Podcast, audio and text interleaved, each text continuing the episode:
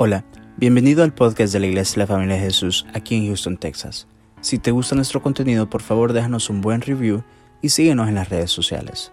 Nuestra visión como iglesia son las familias. Esperamos que este episodio sea de mucha bendición para tu vida. Somos tu familia. Y con una gran enseñanza. Así que si me acompaña al libro de Primera de Samuel, Primera de Samuel capítulo 7, vamos a leer el versículo 1 y 2. Y me regala un amén una vez que estemos allí, por favor. Amén y amén. Dice la palabra de Dios así. Vinieron los de Kiriat Jearim y llevaron el arca de Jehová y la pusieron en la casa de Abinadab situada en el collado. Y santificaron a Eleazar su hijo para que guardase el arca de Jehová. Versículo 2. Desde aquel día que llegó el arca a Kiriat Jearim, pasaron muchos días, 20 años, y toda la casa de Israel se lamentaba en pos de Jehová. Amén. Para entrar un poco en contexto, cuando la palabra de Dios se refiere al arca de Jehová, eh, gracias a la pastora que me prestó la ilustración aquí que, ven en, en, mi mano, se refería a, era un arca que era similar a lo que vemos aquí. Y esta arca fue dada por instrucción del mismo Jehová a Moisés para que su presencia, lo que simbolizaba era la presencia, la esencia de Jehová, moraba en medio de los querubines, lo, lo describe el Antiguo Testamento. Y había instrucciones muy específicas acerca de esta arca. Una de ellas, bueno, donde moraba era en el santo templo, dice que tenía los atrios, el lugar santo y el lugar santísimo. Y el arca habitaba en el lugar santísimo. Y este artículo era no más podía ser tocado y podía ser visitado por una persona que era sumo sacerdote una vez por año para expiación de los pecados del pueblo. Y si se dan de cuenta, el arca tenía unos anillos a sus costados y la intención era de que cuando se movía el arca de un lado para otro, llegaban los levitas, que era el pueblo asignado para hacer esta clase de tarea, pasaban unas varas específicas por estos agujeros y se la montaban al hombro y se llevaban y así trasladaban el arca de Jehová. Ahora, la palabra nos enseña aquí que lo que acabamos de leer, que el pueblo de Israel, dado a sus constantes rebeliones, su idolatría, todo el mal que se la pasaban haciendo a este pueblo, dice que llegaron y, y pasó una guerra con los filisteos en la cual los filisteos toman el arca, dice que se la llevan para su pueblo que era Gaza en este tiempo, y por siete meses el pueblo de Israel no tuvo el arca de Dios, que significaba, como dijimos antes, la presencia de Dios. Esto fue algo catastrófico, porque si leemos el capítulo 5, si usted está ahí en su, su Biblia, y sigue en el capítulo 5, se da de cuenta que cuenta la historia de cuando los filisteos toman el arca y se la llevan captiva a su tierra. Dice que primero cuando se llevan el arca a su tierra, se la llevan a un lugar que se llamaba Asdod, que era la capital de Gaza.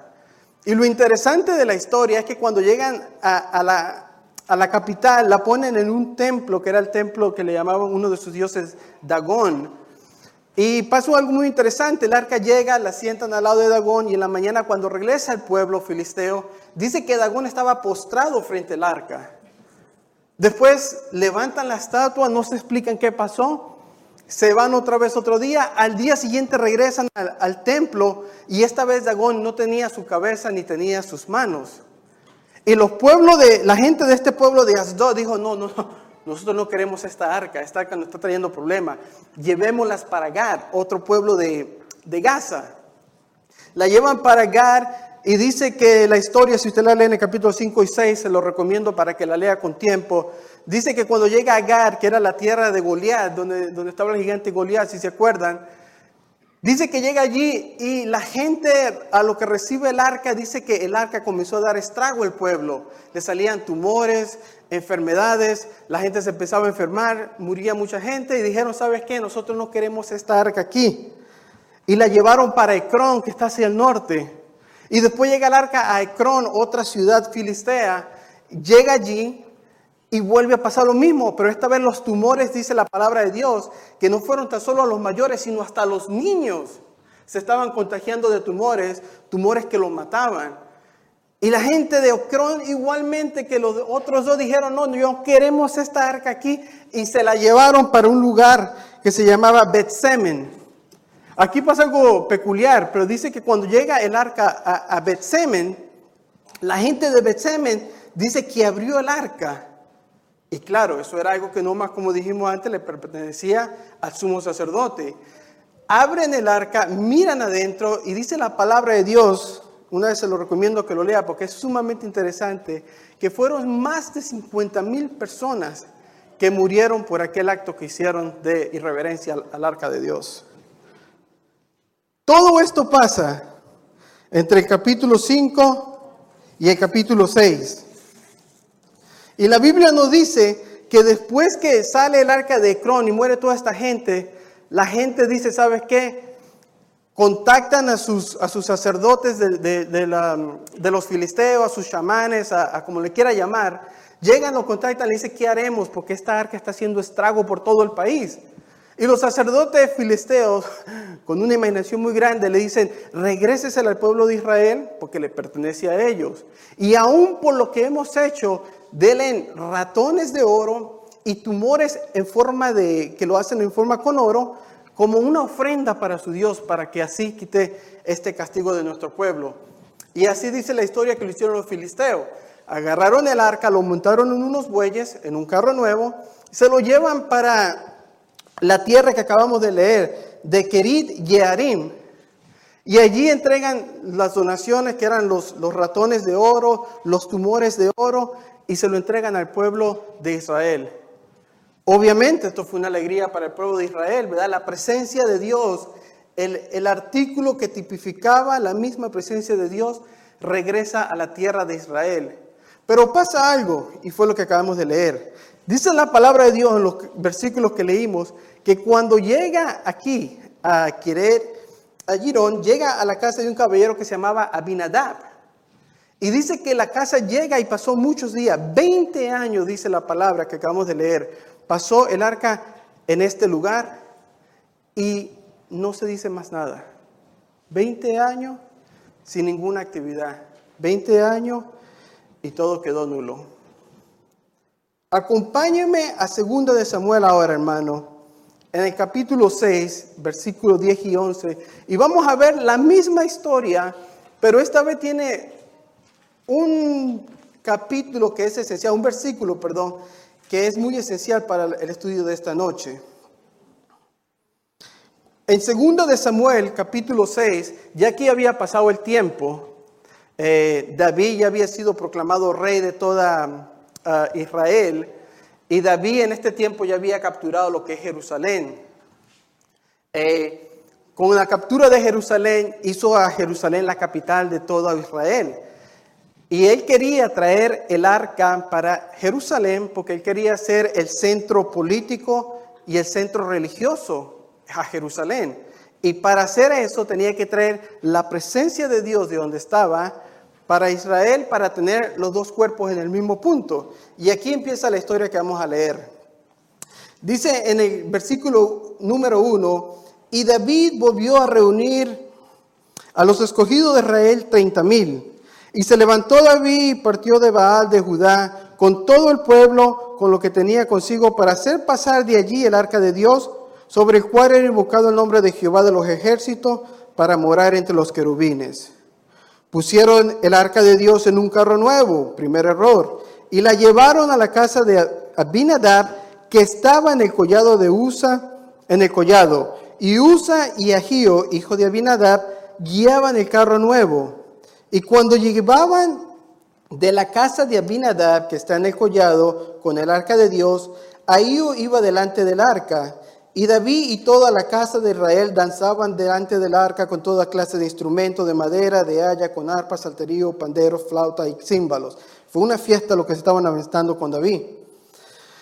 Y después dice la palabra en el versículo 6, cuando llegaron a la era de Nacor, Usa extendió su mano al arca de Dios y la sostuvo porque los bueyes tropezaban y el furor de Jehová se encendió contra Usa y lo hirió allí Dios por aquella temeridad y cayó allí muerto junto al arca de Dios.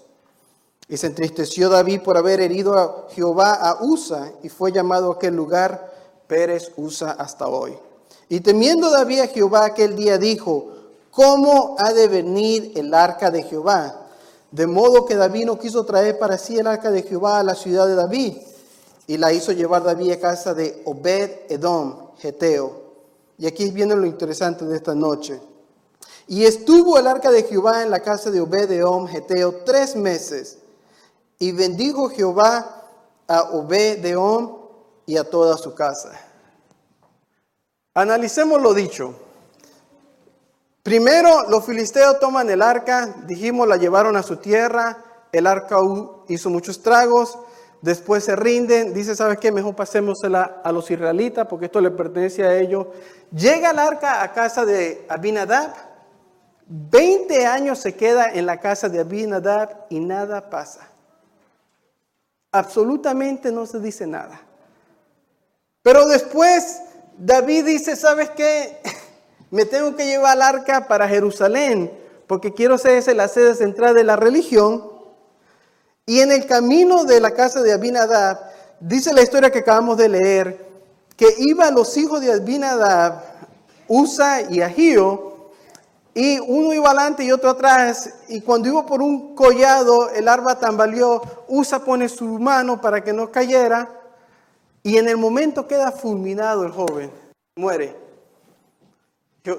David dice, no, pues ¿cómo voy a hallarme esto? ¿Qué tengo que hacer? Lleva el arca para la casa de Obenedón y pasa algo sorprendente. Lo que no pasó en 20 años en la casa de Abinadab, que por supuesto que era un levita, llega a la casa de un geteo, que no era levita obviamente, y dice que en tres meses, en tres meses, la casa de este caballero, Obed Edom, fue bendecida. La pregunta, iglesia, sería, ¿qué pasó aquí? ¿Por qué el mismo arca, la misma arca que estuvo con Obed uh, Abinadab por 20 años, no hizo nada? 20 años sentado como un mueble tal vez en la sala o en el patio, donde usted quiera ver, en un cuarto especial, saber dónde estaba por 20 años. Pero fueron 20 años que este artículo estuvo en la casa de Abinadab y nada pasó. Llega a la casa de este caballero, Obed Edom, y en tres meses dice la palabra de Dios que toda su casa fue bendecida. La pregunta es entonces, iglesia, ¿por qué? ¿Por qué es que el mismo arca, la misma presencia de Dios, puede hacer bendición en una casa, pero no en la otra? ¿Cómo se explica eso? ¿Por qué es que muchas veces a unos hermanos que van de gloria en gloria en gloria en gloria y uno puede tener 20 años en la iglesia y uno sigue en la misma? ¿Por qué funcionan así las cosas de Dios? En las preguntas esta noche, iglesia. ¿Por qué?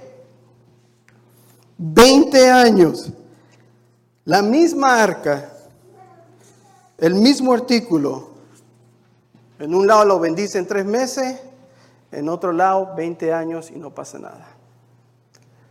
Lo que la Biblia no quiere enseñar aquí, iglesia, y aquí es que necesito que ponga mucha atención, es que la casa de Abinadab y la casa de Ober Edom representan dos clases de personas, o dos clases de iglesias, o dos clases de ministerios.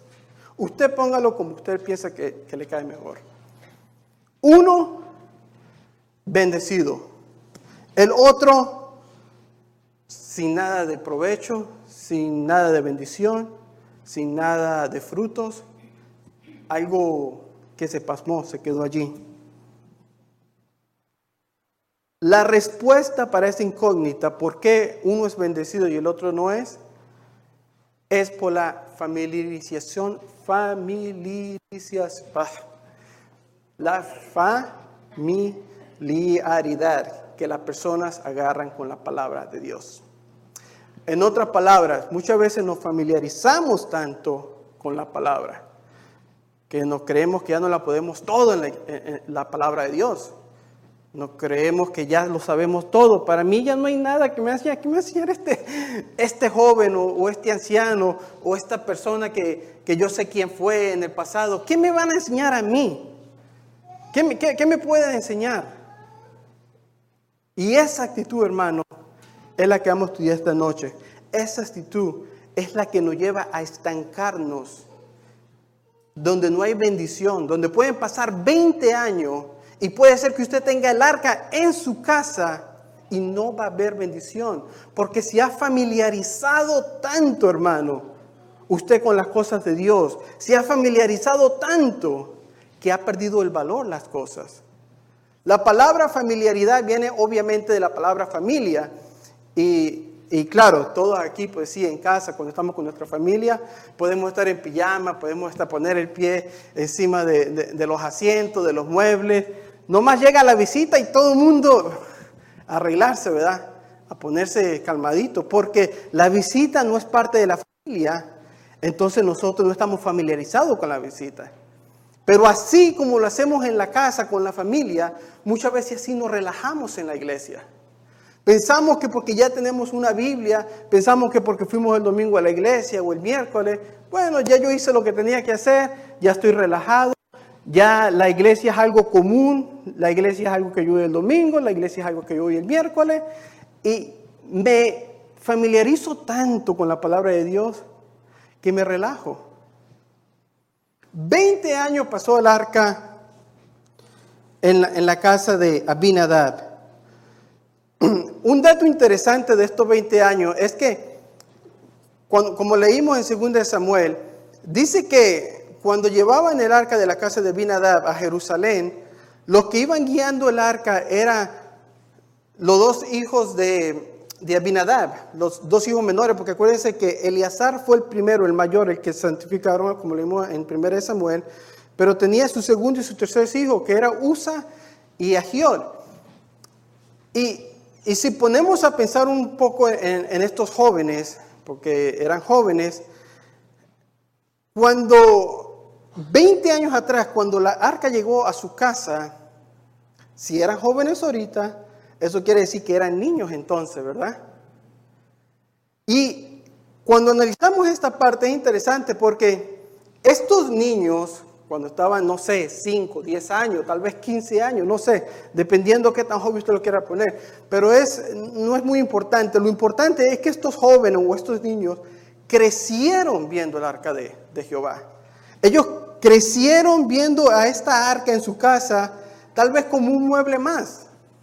Se familiarizaron tanto estos jóvenes que aunque eran levitas, porque su padre Abinadá, como dijimos antes, era levita y a él por ley le correspondía eh, cuidar el arca o tenerlo bajo su pertenencia, estos jóvenes crecieron viendo esta arca como un mueble más en su casa, al punto de que aún tal vez sabiendo que ellos no podían tocar el arca, porque eso nomás le pertenecía al sumo sacerdote, estaban tan confortables que a Usa no se le hizo difícil ver que si el arca se iba a caer, obviamente, reacción natural, poner su mano.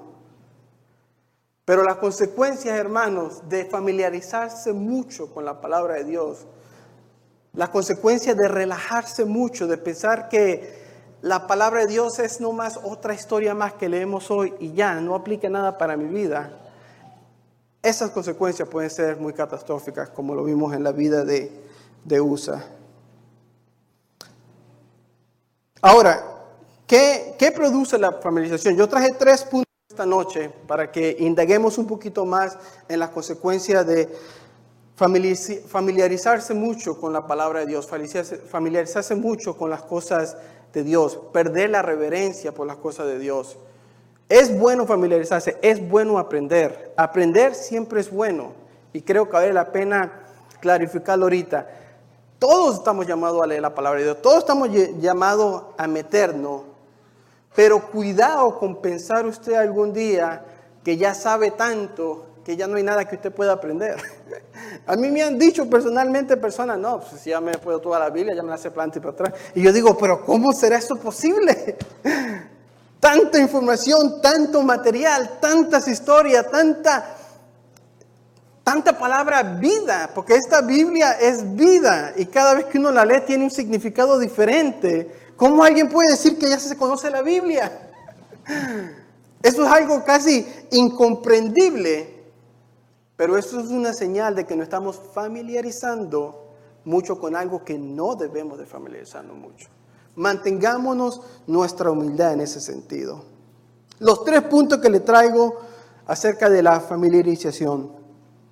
El primero es que nos hace perder el valor de las cosas. Cuando nos familiarizamos mucho con algo, perdemos el valor. Pasa tal vez en el matrimonio. Al principio del matrimonio, uff. ya se han dicho varias historias aquí, ¿verdad? Pero eso es todo un amor, ¿verdad? Uno camina, uff, hace todo, ¿verdad? Por su, por su pareja, ¿verdad? Pero ¿qué pasa con el pasar del tiempo? Nos familiarizamos con esa persona, que llegamos al punto donde, ah, ya viene otra vez a, molestarme. O la mujer, ya no aguanto a este que me está molestando. ¿Por qué? Porque perdemos el valor a las cosas cuando nos familiarizamos mucho con las cosas. Y esto debemos tener mucho cuidado en la vida espiritual, de que usted no llegue al punto en su vida donde familiarice tanto con la palabra de Dios que pueda decir, no, este domingo no voy a la iglesia porque ya de todo modo sé lo que van a predicar. ¿Para qué quiero ir para allá? Cuidado con eso. Buscando yo historia en qué, qué expander aquí, me acordaba una vez que hice un estudio acerca del Señor... Eh, de la Biblia Reina y Valera. Eh, Capriano de Reina y Casiodoro de Valera fueron los dos caballeros que escribieron este ejemplar que tengo en la mano.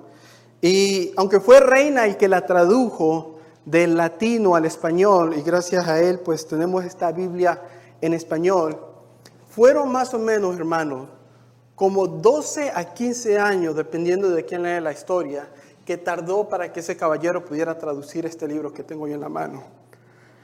12 a 15 años en el exilio, huyendo, corriendo. Lo hizo en el año 1500. Y si ustedes se acuerdan, en el año 1500 estaba lo que se conoce como la Inquisición.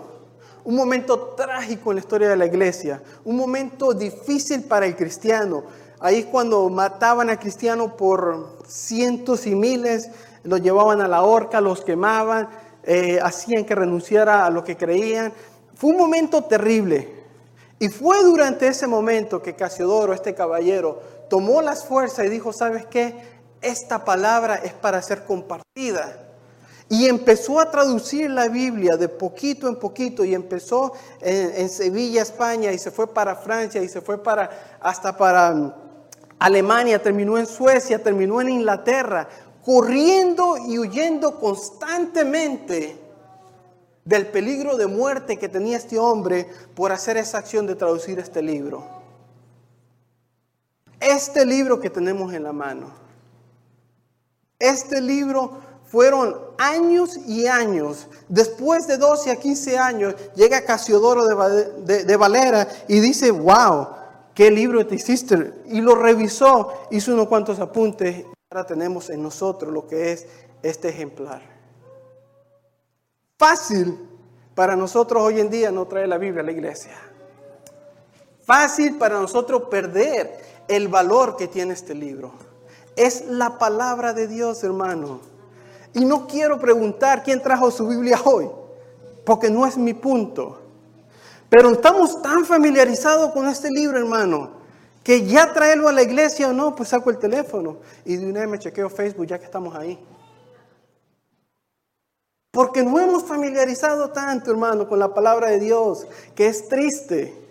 Es triste, pero hemos perdido el valor, la sangre que se derramó con tantos hombres por hacer este pequeño libro que tenemos hoy en día, que se vende hoy, y lo irónico, que es el libro más vendido, pero el menos leído.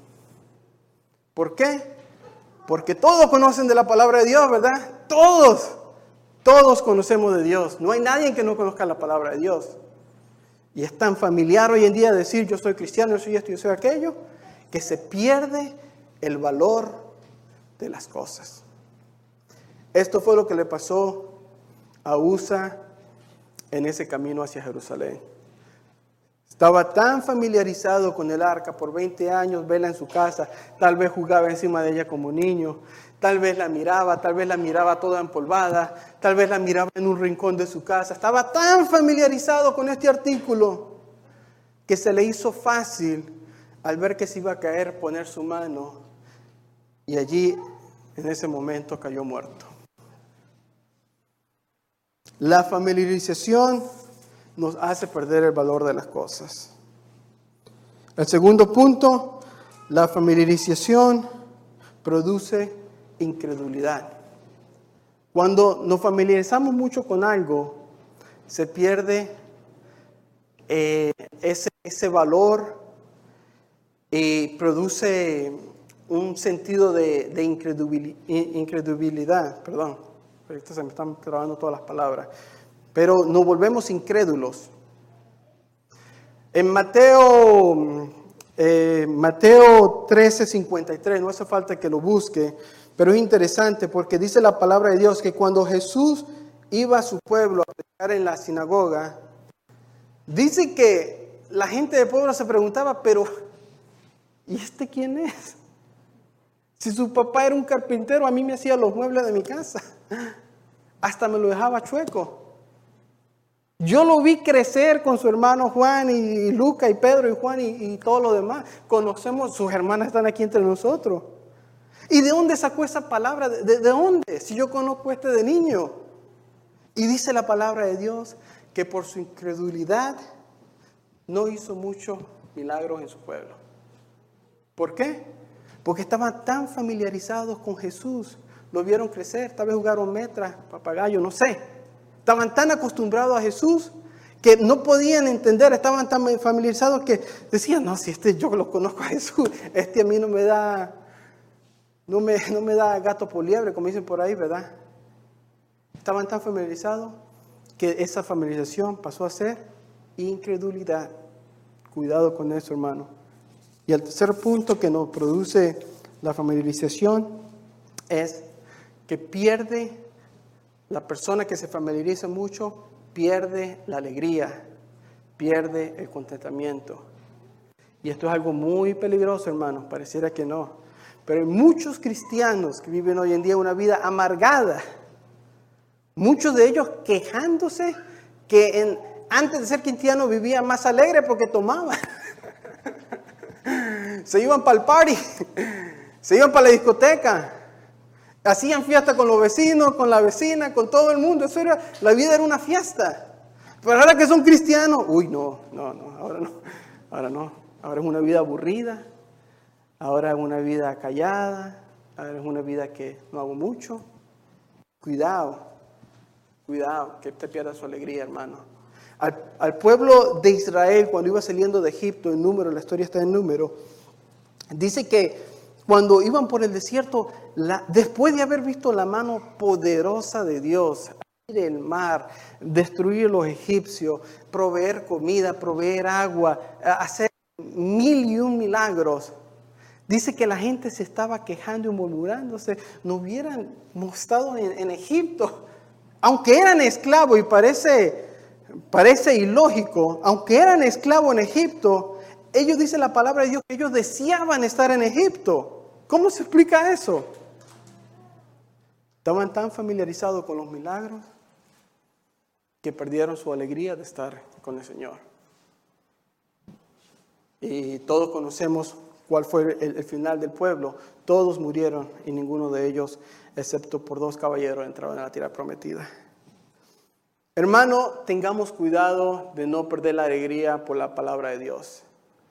Tengamos cuidado de familiarizarnos tanto con el libro de Dios que lo miremos como cualquier otro libro. No es cualquier otro libro. Es la palabra viva de Dios que usted y yo tenemos el placer de poder leerla.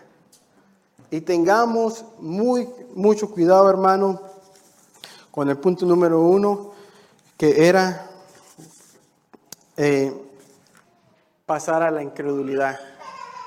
Cuidado por la familiarización de la palabra de Dios. Para concluir, me gustaría terminar con otra pregunta.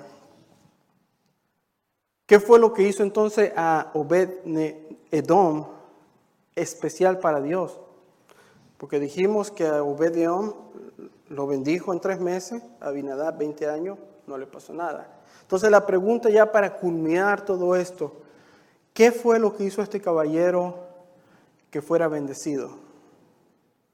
¿Por qué Obed Edom fue bendecido en tan poco tiempo?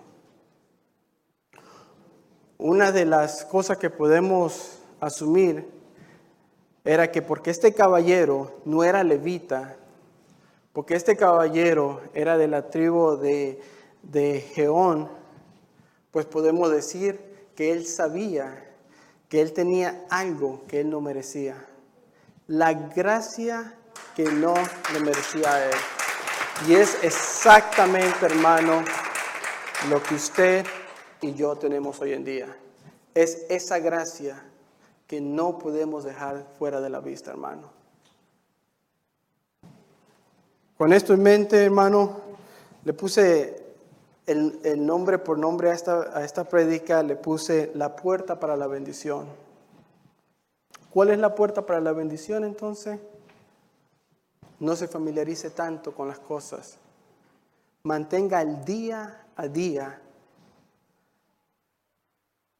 el aprender, el indagar, el conocer de la palabra de Dios.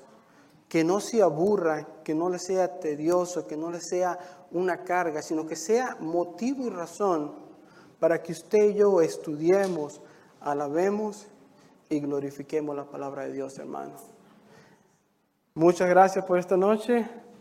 Hermano, tres meses, tres meses fue lo que tomó para que la casa de Obed Edom fuera bendecida. Veinte años, hermano Abinadab tuvo el privilegio de tener el arca por 20 años, la misma presencia del Señor en su casa por 20 años, hermano. Y nada pasó, nada pasó, hermano. Que nuestra oración esta noche, hermano, sea que la presencia del Señor sea vive en nuestros hogares que se avive en nuestra iglesia, que se avive en nuestra vida, que la presencia de nuestro Señor no muera, Señor.